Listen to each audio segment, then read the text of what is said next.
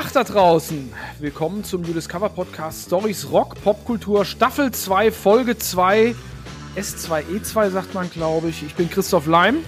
Und ich bin Tobi Wienke. Oder man kann einfach durchnummerieren, da sind wir bei Folge 12. Oder ihr sucht euch einfach irgendeine Zahl aus. Äh, unsere Podcast-Folgen sind ja nicht aufeinander aufbauend. Ihr könnt also auch Folge 12 hören und danach Folge 2. Und alle immer mal wieder, fällt mir da ein. Ne? So, ja, sehr gerne. Weil es so auch mal mischen. Weil es so schön ist.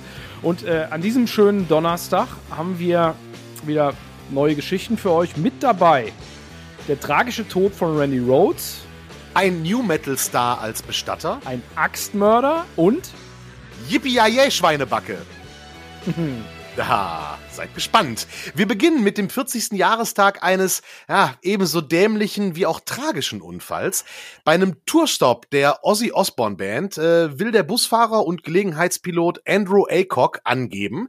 Er lädt Ozzys Meistergitarrist Randy Rhodes und die Kostümbildnerin Rachel Youngblood zu einer Spritztour ein. Mit einem kleinen Flugzeug startet ein riskantes Manöver und kurz darauf sind alle drei tot. Ja, das ist eine wirklich schlimme Geschichte, die sich ja leider zum 40. Mal jährt. Blicken wir mal zurück. Im März 82 ist Randy Rhodes 25 Jahre alt. Erst. Drei Jahre vorher hat er den Job äh, angetreten bei Ozzy als der neue Gitarrist und hat quasi Ozzys Karriere gerettet, muss man so sagen. Äh, nicht zuletzt wegen Randy werden die Soloalben von Ozzy Blizzard of Oz von 1980 und Diary of a Madman von 81 zu Hits und wissen wir alle zu Heavy Metal Klassikern. Das kommt nicht von ungefähr, denn schon mit der Band Quiet Riot, wo Randy vorher gespielt hat, hat er sich einen Namen gemacht als wirklich hervorragender Instrumentalist, der dank seines Studiums der klassischen Gitarre neue melodische Ideen äh, einbrachte, nicht, äh, ja, nicht zu schweigen von einer äh, ziemlich herausragenden Spieltechnik. Also der war halt gut, der Bub. Ne? So. Und auf der Tour zu Diary of a Madman reist die Band dann durch die USA und spielt am 18. März 82 eine Show in Knoxville in Tennessee. Und nachts rollt der Bus dann los zu einem Festival in Florida, muss aber in einem Ort namens Leesburg einen Stopp machen. Ja, angeblich, weil die Klimalage kaputt ist, müssen sie irgendwie reparieren. Die ganze Reisegruppe pennt im Bus und der parkt auf dem Anwesen eines Bekannten des Busfahrers. Und dieser Busfahrer heißt, wie Tobi schon gesagt hat, Andrew Aycock und der ist auch Pilot. So. Und auf diesem Anwesen befindet sich tatsächlich ein kleiner Flughafen, was ACOG dazu inspiriert, sich am frühen Morgen dieses 19. März 82 ein Flugzeug auszuleihen, eine Beechcraft F-35. Und damit macht er Spritztouren durch die Lüfte. So, die erste Runde äh, geht los mit Keyboarder Don Airy und dem Tourmanager, der heißt Jake Duncan. Danach steigen die Kostümbildnerin Rachel Youngblood und eben Gitarrist Randy Rhodes ins Flugzeug zu dem ACOG. Über letzteres wundern sich später Leute, weil Randy eigentlich bekannt dafür war, dass er Flugangst hat. So, und äh, Aycock täuscht mehrfach einen Sturzflug auf den Bus an, wo ja der Rest der Mannschaft noch drin schläft. Und das geht dann schief. Bei einem Versuch streift dieses Kleinflugzeug den Bus, verliert einen Flügel und stürzt ab. Randy, Rachel und der Pilot sind sofort tot. Hm. Also krasse Sache äh, und natürlich auch, also schade persönlich, schade auch für die Musik, muss man sagen. So, und es gibt ein Buch, von Joel McIver. Das ist ein Musikautor aus England, ein ziemlich guter sogar. Und der hat ein Buch geschrieben, das heißt Crazy Train, The High Life and Tragic Death of Randy Rhodes. So, und Joel geht da ziemlich ins Detail, der hat Gerichtsakten gelesen und alles, und der berichtet, dass die völlig verbrannten Leichen nur anhand ihrer Zähne und anhand diverser Schmuckstücke überhaupt identifiziert werden können. Also da gibt's ja Untersuchungen, also es war nicht mehr viel da von dem Flugzeug. Mehr noch, im Körper von ACOG werden Spuren von Kokain gefunden.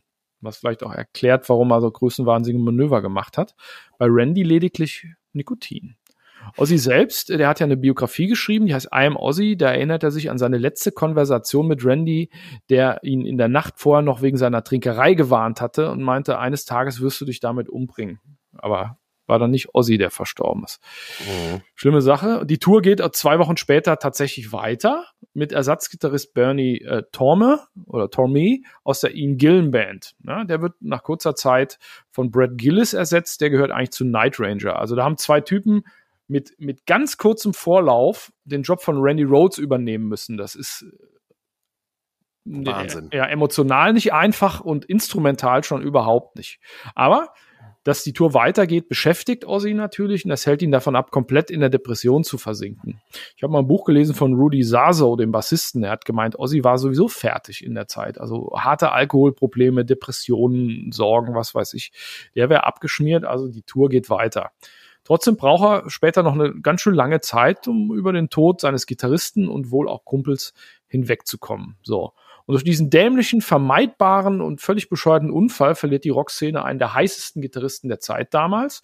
Das wird mehr als deutlich auf einem Live-Album, das heißt Tribute, das ist während dieser Touren mitgeschnitten worden und erscheint genau fünf Jahre nach dem tragischen Morgen und zeigt halt tatsächlich an der Klampfe ein Könner, der heute noch unzählige Gitarrenfreaks beeinflusst und äh, der Welt sicher noch eine Menge toller Musik beschert hätte. Ja, es ist eine total krasse, tragische und traurige Geschichte, dass dieser äh, Mensch im Alter von 25, 25 Jahren. 25, ja. Also äh, so so so so dämlich und sinnlos bei so einem bescheuerten Unfall halt stirbt. Es wäre halt echt spannend gewesen, was aus Randy Rhodes dann echt noch geworden wäre und in welche Richtung auch Ozzys Karriere dann weitergegangen wäre. Oh ja, das dass Ozzy ja, und dass Ozzy das total mitgenommen hat, das liest man ja eigentlich in jeder Veröffentlichung äh, über Ozzy, äh, kommt Randy Rhodes drin vor einfach. Das hat den damals echt richtig mitgenommen, ähm, weil Ozzy den, den, den Jungen echt sehr, sehr mochte. Und das ist halt äh, eine krasse, krasse, traurige Geschichte. Ähm, ich selber habe das damals, ja, äh, als es passiert ist, gar nicht mitbekommen, weil ich natürlich viel zu jung war. Aber später, äh, dann, als ich dann so darüber gelesen habe, das ist echt eine ganz bittere Nummer, die da passiert Vermeid, ist. Also, vermeidbar halt. Ja. Ist halt ein, ein, Unfall. Ist wie quasi wie ein, wie ein, wie ein äh, selbst, selbst provozierter Autounfall. Also totaler Kack. Und du hast recht, der war 25 erst und hat schon äh, so ähm, Grundlagen gelegt an der Klampfe. Und du hast vor allen Dingen zurecht angemerkt, wo wäre die Karriere von, von Ozzy hingegangen? Weil Randy wollte angeblich klassische Gitarre studieren und sogar eine Pause äh, von der Band nehmen oder sogar aussteigen. Ähm, mhm. Da gab es tatsächlich auch so ein bisschen Streit, glaube ich. Aber prinzipiell, das wäre musikalisch interessant geworden. Ja, und das ist jetzt 40 Jahre her. Rest in Peace, äh, Randy Rhodes, würde ich mal sagen. Ja, ich, unvergessen, ich habe auch eine andere Biografie von Ozzy gelesen, wo er sich selber auch äußert und sich noch sehr äh, detailliert und sehr tragisch an diesen Morgen erinnert. Also uh, ja, gruselig. Ne, traurige Geschichte, äh, Rest in Peace, Randy Rhodes, 40 Jahre. Ja, aber kommen wir zu einer anderen äh, Geschichte nämlich aus folgender Rubrik. Mach was Vernünftiges, Kind. Die darf heute natürlich nicht fehlen. In der, dieser Rubrik reden wir über Jobs der Rockstars. Also, was haben die mal gelernt, was haben die gearbeitet und was können sie eigentlich und was könnten sie machen, wenn sie mal keinen Bock mehr auf Krachmusik haben. Und heute schauen wir mal auf jemanden, der gerade recht frisch noch eine neue Platte rausgebracht hat, nämlich Jonathan Davis Frontmann von Korn, New Metal Pioniere kennt man natürlich. Requiem heißt das Album, äh, kam vor ein paar Wochen. Der Albumtitel passt übrigens so ziemlich zu dem, was äh, Jonathan Davis mal gelernt hat. Ist ein klassisches Korn-Album, schön auf 12, Bass mittendrin, also können sie nach wie vor. Und Jonathan Davis kann vielleicht auch noch das, was er mal ursprünglich gelernt hat. Geboren 71 in Bakersfield, Kalifornien. Die Kindheit von Jonathan Davis, die war alles andere als rosig. Er ist schon sehr früh schwer an Asthma erkrankt und das war Anfang der 70er auch nochmal deutlich härter, als es heute ist. Ähm, er war oft im Krankenhaus und wurde nach eigenen Angaben unter anderem mit Adrenalin behandelt. Also oh. das nimmt man heute, glaube ich, auch nicht mehr in der Atemwegstherapie. Und zu der Zeit, als er ja so viel krank war im Krankenhaus mit dem Asthma, ließen sich seine Eltern scheiden. Seine Mutter, die zog mit jemandem jemandem zusammen, den sie bei der Produktion kennenlernte. Und ab da hat sie sich jetzt nicht mehr so viel um Jonathan gekümmert. Die Produktion war übrigens das Musical Jesus Christ Superstar. Das gibt Jonathan Davis ja auch immer als eine frühe Inspiration und musikalische Prägung an. Oh. Ähm, er ist dann nach der Scheidung äh, mit seinem Vater äh, geblieben und mit der Stiefmutter dann weiter aufgewachsen. Und die Stiefmutter, die machte so gar keinen Hehl draus, dass Jonathan nur der Stiefsohn ist. Also fast schon wirklich die böse Stiefmutter. Ähm, er berichtet später von Folter und Quälereien. So soll sie ihm zum Beispiel scharfe Chili-Soße eingeflößt haben, als er mal krank war. Ach, also es geht so weit, dass er sie als Sadistin bezeichnete. Echt nicht schön. Und die ganze Tragik von Jonathan Davis, die geht auch noch weiter. Es gab in der Jugend sexuellen Missbrauch durch Nachbarn. Er hat es seinen Eltern gesagt, sie haben ihm beide nicht geglaubt. Und so hat sich Jonathan Davis dann ins Außenseitertum geflüchtet.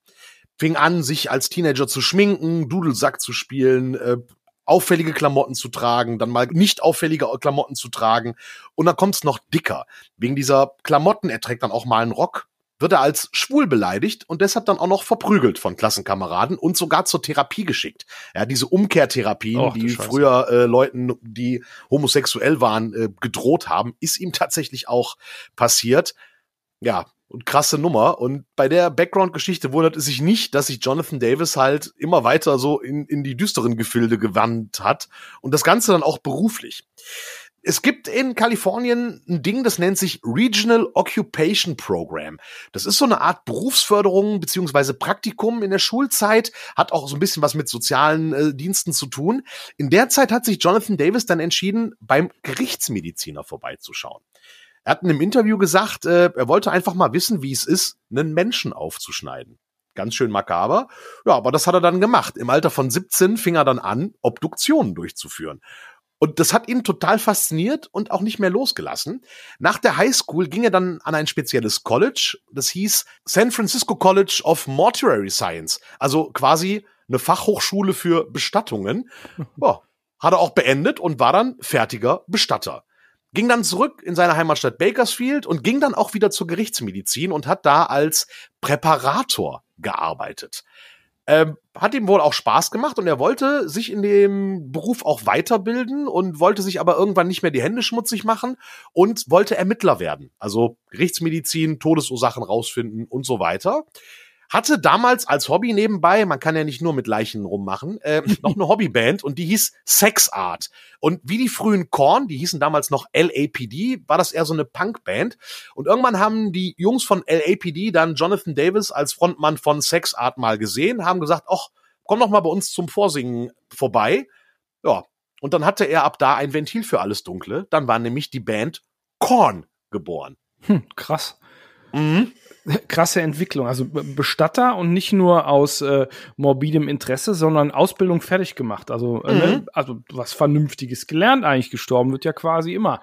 Also der hat's mit Leichen erst obduzieren, dann präparieren und kurz bevor er dann Ermittler wird, quasi Bakersfield CSI sozusagen, wird, Ja. er, wird er Sänger und er findet dann noch ein Genre mit.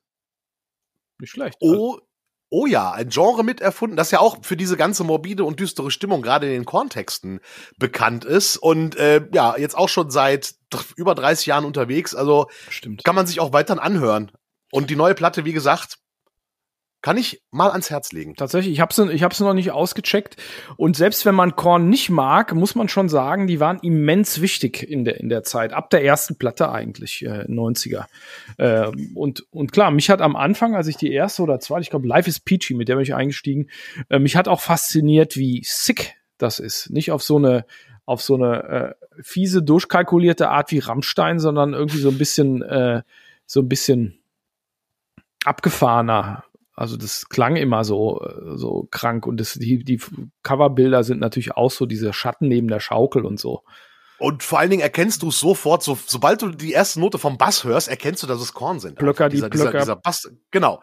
Dieser Bass-Sound ist halt unglaublich und da wird ja auch gerne mal gegrölt bei New Metal-Geschichten und auch dafür gibt es etwas, was hilft, wenn dann die Stimme versagt, nämlich unseren Partner Isla Halspastil. Genau, die, die Stimme ist wichtig. Ne? Ein Grund, warum ihr unsere Stimmen im Podcast so klar und äh, Herzallerliebst. Herz allerliebst und Gebirgsbach klar, möchte ich sogar sagen, hört.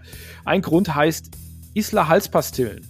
Nicht nur, weil die unsere Partner sind, die Halspastillen sind das Richtige für Stimmen, für eure Stimmen, für unsere Stimmen, wenn ihr zum Beispiel als Podcaster viel reden müsst oder generell zu viel redet, nur ja. Oder einfach nur, wenn ihr ein Kratzen im Hals loswerden wollt. Bald geht's ja wieder los. Äh, Wir dürfen wieder in Kneipen gehen, Konzerte, Festival, Partys. Und das ist ja auch immer laut. Und wer lauthals bis zum letzten Ton mitsingen will, kann sich daran noch erinnern. Wie war das früher? Konzerte? Mann, Mann, Mann. Vor allen Dingen der nächste Morgen nach dem Lauthals mitsingen. irgendwie. Genau, sollte. Übel. Derjenige sollte oder diejenige sollte immer Isla Halspastillen dabei haben, mit isländisch Moos zum Beispiel. Gibt es aber auch in verschiedenen Sorten. Wir danken für den Support und sind froh, dass es so einen Kram gibt, weil nach Dauer, jetzt hätte ich fast gelabert, ne, gesagt, Ja, genau. nach, unserem, nach, unserem, äh, nach unserer Dauerarbeit kratzt es öfter im Hals, aber wir sind ja gut ausgestattet. Also vielen Dank an unsere Partner. Und die sind auch wirklich verdammt lecker. Das stimmt. Die nächste Geschichte, die ist quasi nochmal eine Geschichte aus der Gruft. Die ist nämlich richtig alt. Und zwar ist die über 100 Jahre her. Ähm, und das, ja, geschah am 19. März 1919. Da kommt ein Axtmörder drin vor in der Geschichte. Und es geht um New Orleans. 1919, an dem Tag schallt aus wirklich jeder Kneipe und auch jedem Haus in New Orleans Jazz. Ein Serienkiller hatte nämlich angedroht, bei zu wenig Musik wieder zuzuschlagen. Und diese Geschichte ist nicht nur irgendeine Axtmörder-Lagerfeuer-Geschichte, die ist tatsächlich wahr. Hm. Damals, äh, in den Jahren 1918, 1919, herrscht große Aufregung in New Orleans. Ne? Da, in der Zeit dringt immer wieder ein Unbekannter nachts in Wohnungen ein und tötet die Bewohner. Polizei tappt im Dunkeln, hat keine Ahnung, wer das ist, und der Mörder geht dabei immer nach dem gleichen Prinzip vor. Die Opfer sind allesamt italienischer Abstammung. Die Tatwaffe stammt immer aus dem jeweiligen Haushalt. Also, was man da so hat, Rasierer oder ähnliches, aber auch mal Äxte. Ne? Du hast ja auch eine Axt zu Hause stehen, haben wir alle. Ne? Ähm, gestohlen wird auch nichts, also sind nur Morde. Eigentlich krass. Und natürlich berichten die Medien von jedem gruseligen Detail. Ne? Also, wie wer ähm, umgebracht wurde. Richtig. Ich habe übrigens keine Axt zu Hause stehen, genau aus dem Grund, damit kein Axtmörder die Axt aus meinem Haushalt ja, da hast kann. du, da hast du, da hast du gut, gut weit gedacht. Alle anderen von uns die Axt lieber wegstellen. Ne? So, äh, richtig abgefahren wird die Geschichte dann am 13. März 1919, als eine Zeitung, die heißt Times Picayune, ich weiß gar nicht, wie man es ausspricht, aber es war eine Zeitung, einen Brief veröffentlicht, der von diesem Axtmörder stammen soll. Ne, ist ein ziemlich längeres Traktat, ich kürze das mal ab. Daran bezeichnet er sich als Dämon aus der Hölle und droht damit in der Nacht des 19. März, eine Viertelstunde nach Mitternacht, all diejenigen umzubringen, aus deren Haus keine Jazzmusik erschallt. Krass. Das ist geil, oder? Das ähm, ist krass. Und deshalb drängeln sich der Sage nach in, in der Nacht die Menschen in den Tanzlokalen, Musikkneipen, Konzertschuppen und auch aus privaten Wohnungen dringt Jazz. So, ähm, da, davon berichten auch einige Leute. Zum Beispiel gibt es einen ähm, Autor, der heißt Robert Talent, der hat so True Crime Romane ge ge geschrieben und auch darüber. Der hat in einem Buch 52, Ready to Hang heißt das, darüber geschrieben. Und der ganzen Geschichte hat sich auch eine Historikerin angenommen, die heißt Miriam C. Davis. Die hat die Sache 2018 so ein bisschen eingeschränkt in einem Buch, äh, das sie drüber geschrieben hat. Das heißt The X-Men of New Orleans, The True Story. So. Tatsächlich feiern, musizieren viele in dieser Nacht, aber manche schließen sich auch einfach ein. Die meisten Leute ignorieren diesen Brief. Klar, haben gar nicht alle mitgekriegt. So oder so, in der ohnehin lebhaften Stadt gibt es in dieser Nacht tatsächlich mehr Musik als sonst und tatsächlich keine Axtmorde. Hat also funktioniert. Allerdings, in den folgenden Monaten schlägt der Killer noch mehrere Male zu. Erst im Oktober, also ein halbes Jahr später, endet die Serie seiner Bluttaten. Die Polizei nimmt etliche Verdächtige fest, kann aber nie genug Beweise für eine Anklage sammeln und der Fall ist bis heute nicht aufgeklärt. Aber es gibt so ein paar Spuren. Wer diesen mysteriösen Brief verfasst hat, bleibt im Dunkeln, grundsätzlich gesprochen. Aber nach einer Theorie von der Frau Davis, der Historikerin, könnte es ein Jazzmusiker gewesen sein namens John jo Joseph Davila. John Joseph Davila, mhm. ja, der kurz nach dem Erscheinen des Schreibens zufällig kurz danach ein Stück veröffentlicht, das heißt The Mysterious X-Men's Jazz, Don't Scare Me Papa. Hatte also den Soundtrack zum, zur, zur Furcht geschrieben. Äh, das sogar 2018 mal von einer Jazzband äh, Skrill Nut Zippers, habe ich sogar schon mal gehört, gecovert worden. Aber so richtig nachweisen kann man es nicht. Aber was die, was die Promo-Action für einen neu geschriebenen Song angeht, ist das, glaube ich, ziemlich, wäre das ziemlich außergewöhnlich, oder? Ja, definitiv. Das hat auch keiner mehr seitdem, glaube ich, wiederholt. Also ich wüsste jetzt nicht, wo so eine Promo, nee.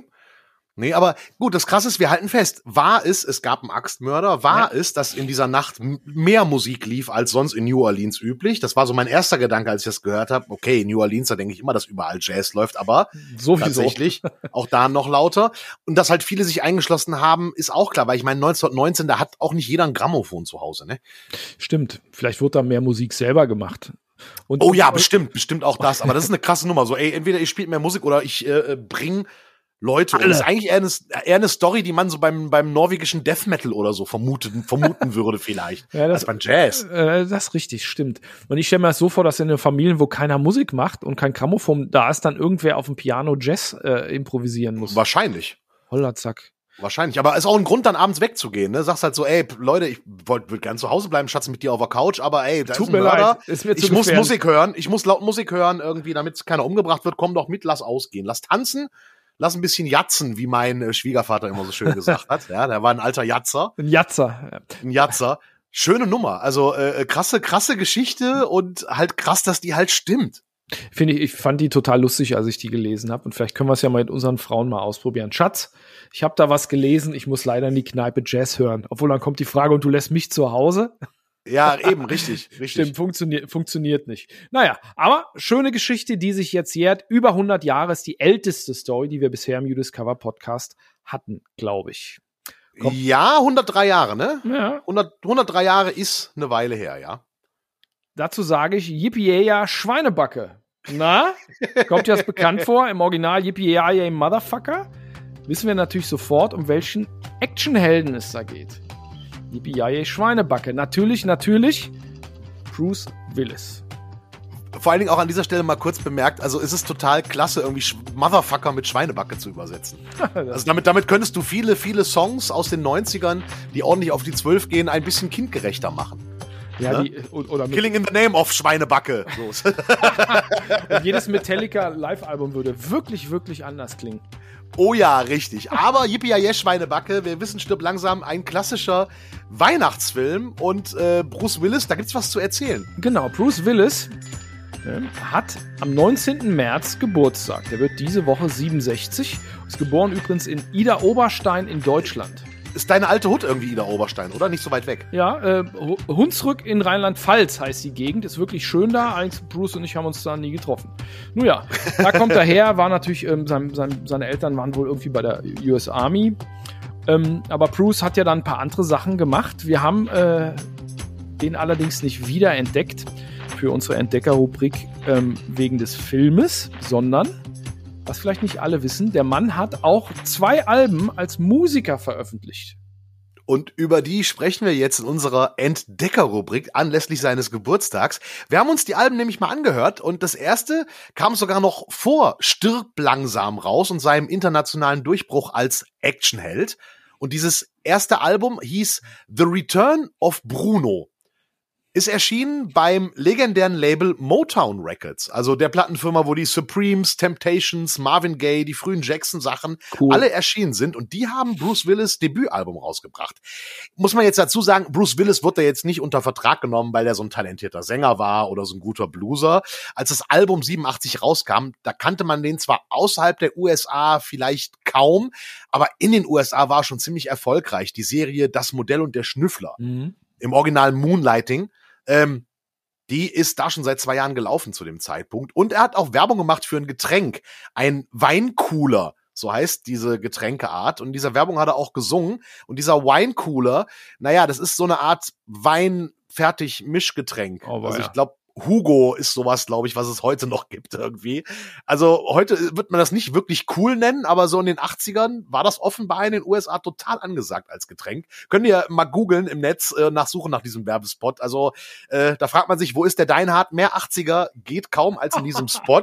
Ja. Und äh, die Platte The Return of Bruno, die klingt auch so total nach 80er Blues, Rock, Jazz mäßig. Ja, ziemlich cheesy äh, Bläser, die grooved und hat irgendwie was von so einer Mischung aus ähm, Huey Lewis and the News und den Blues Brothers, finde ich, oder? Ja, das trifft, also Blues Brothers trifft's äh, auf jeden Fall. Ich finde das gar nicht mal cheesy, äh, schon so irgendwie äh, klassischer Stoff. Also wenn, Mhm. wenn, wenn Tobi 80er sagt, meint er nicht diese Plastik 80er. Nein, Wave nein, nein. So, ne, genau, sondern, sondern quasi der, der Rock-Pop-Mainstream der 80er. Wir meinen hier nicht so Depeche Mode oder so.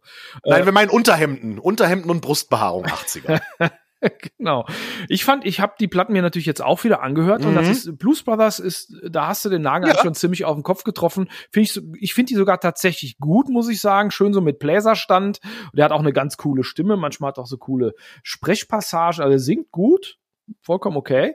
Und hat coole Sprechpassagen und die klingen natürlich dann wie im Film, wenn man den mal im Original gesehen äh, hat. Also Blues Brothers, das stimmt, ist eigentlich gute Laune Musik, finde ich. Äh, sind aber wenn ich recht informiert bin, nur Coverversionen, oder? Ja, es sind tatsächlich fast nur Coverversionen. Ein Song, den hat er selbst geschrieben. Der Song heißt Jackpot in Klammern Brunos Bob. Den hat er selber geschrieben für die Platte. Die wird überraschenderweise, jetzt wird man denken, ah, Actionstar bringt eine Platte raus. Äh, das ist sowas für äh, Geschichten, ähm, hast du davon schon gehört nach dem Motto, die ist gar nicht so unerfolgreich gewesen damals. In mhm. den UK kam das Album auf Platz 4, in den USA auf Platz 14 und der hat auch eine Single rausgebracht. Äh, Under the Boardwalk, Under the Boardwalk, haben wir alle schon mal gehört, ist ein Cover, Drifters im Original und diese Coverversion von Bruce Willis, die kommt in Großbritannien sogar auf Platz 2 der Singlecharts und so. hält sich da mehrere Wochen. Also überraschend. Die Kritiken zu dem Album, na, die waren aber eher so meh. Ne? Also äh, die Kritiker waren jetzt nicht begeistert. Der Entstehungsgrund für die Platte ist ein Special des Senders HBO. Ja, die haben eine Mockumentary gedreht und zwar über den fiktiven Blues-Sänger namens Bruno Randolini, ah. gespielt von natürlich Bruce Willis. Ja, und dieser ausgedachte Bluesinger Bruno Randolini, der kommt in dem Film dann vor und alle möglichen Stars beziehen sich auf Bruno Randolini und sagen, wie viel Einfluss der auf die hatte, wie toll der war und wie wichtig der für sie war. Ähm, zum Beispiel sind das Stars wie Elton John, John Bon Jovi, Joan Bass, Paul Stanley, Ringo Starr. Also alle sagen, boah, dieser Bruno Randolini, der hat uns beeinflusst. Das ist äh, die Geschichte dieses fiktiven Films. Es erinnert mich an die gefakte Hintergrundstory zu, zu Fozzy dieser, dieser Band von mit Chris Jericho, dem Rapper. Ja, genau, genau, richtig. Die haben die auch aufgenommen, schon eine Weile her. Äh, da tauchen dann auch alle möglichen Rockstars auf und sagen, Fozzy, die sind, die sind wirklich die Grundlage. Ne? Oder bei der, bei diesem Elektro, bei diesem Film mit dieser Elektroband Fraktus, richtig? Ja, genau, Fraktus aus Deutschland quasi, wo ja dann alle auch internationale Stars sagen, dass Fraktus sie beeinflusst haben. äh, auch äh, sehr klasse popkulturelles Ding sollte man gucken. Und wie gesagt, darum geht es in ähm, dieser Geschichte um Bruno Randolini, dieser äh, Bruno-Film, der dann die Platte, den Soundtrack bringt, die das Debütalbum von Bruce Willis ist. Ähm, ist aber nicht sein einziges Album. Zwei Jahre später, nämlich 1989, da war Stirb langsam ein Kassenschlager, äh, riesenerfolgreicher Film. Da kam dann sein zweites Album, bislang auch sein letztes. Der Titel If It Don't Kill You, It Just Makes You Stronger. Mhm. Wie klingt das?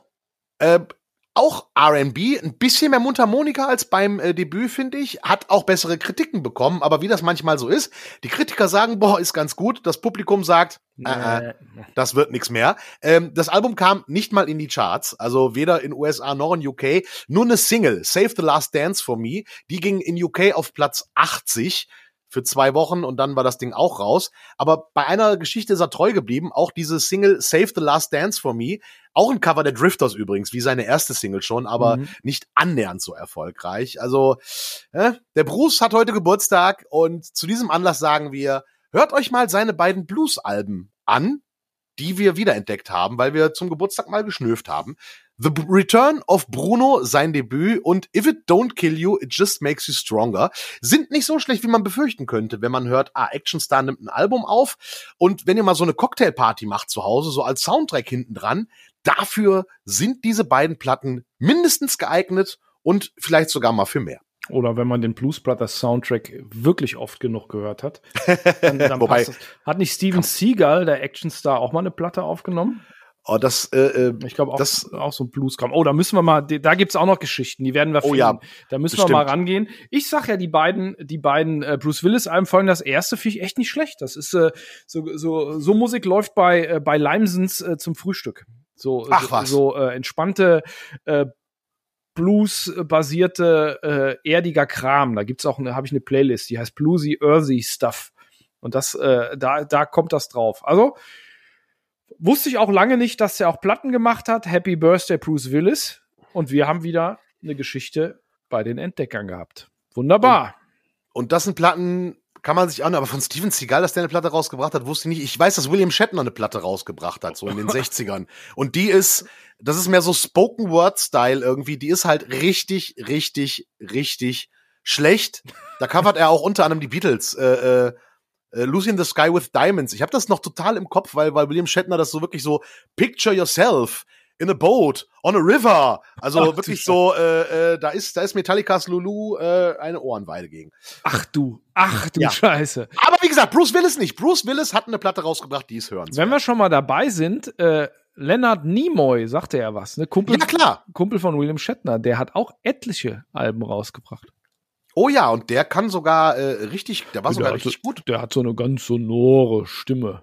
Wir machen, Mhm. wir machen auch mal Stories über die, über die ganzen, äh, die ganzen Sänger, von denen man nicht dachte, dass sie Sänger sind, sozusagen. Und dann, dann hören wir auch mal rein bei Steven Seagal. Aber heute war es Bruce Willis und damit sind wir auch schon am Ende der zweiten Episode der zweiten Staffel vom You Discover Podcast Stories Rock Popkultur. Hat Spaß Oder- gemacht. Oder? Oder Episode 12. Wenn wir durchzählen, oder vielleicht auch Episode 94, je nachdem, wie ihr zählt. Oder Episode 1, wenn ihr mit dieser Episode angefangen habt und die anderen äh, elf Episoden danach hört, in welcher Reihenfolge auch immer.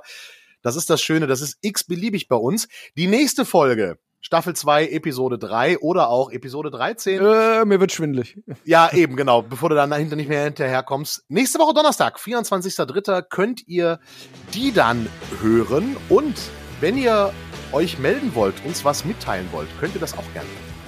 Schreibt uns einfach eine E-Mail an podcast.udiscover-music.de udiscover-music mit c.de. Wir freuen uns über Post, wenn ihr äh, irgendwas geil fandet oder wenn ihr irgendwas noch geiler fandet äh, oder wenn ihr der Meinung seid, wir sollten mal irgendwas recherchieren, weil ihr irgendeine Story schon gehört habt. Ansonsten, wie immer, und ich danken euch beide fürs Zuhören.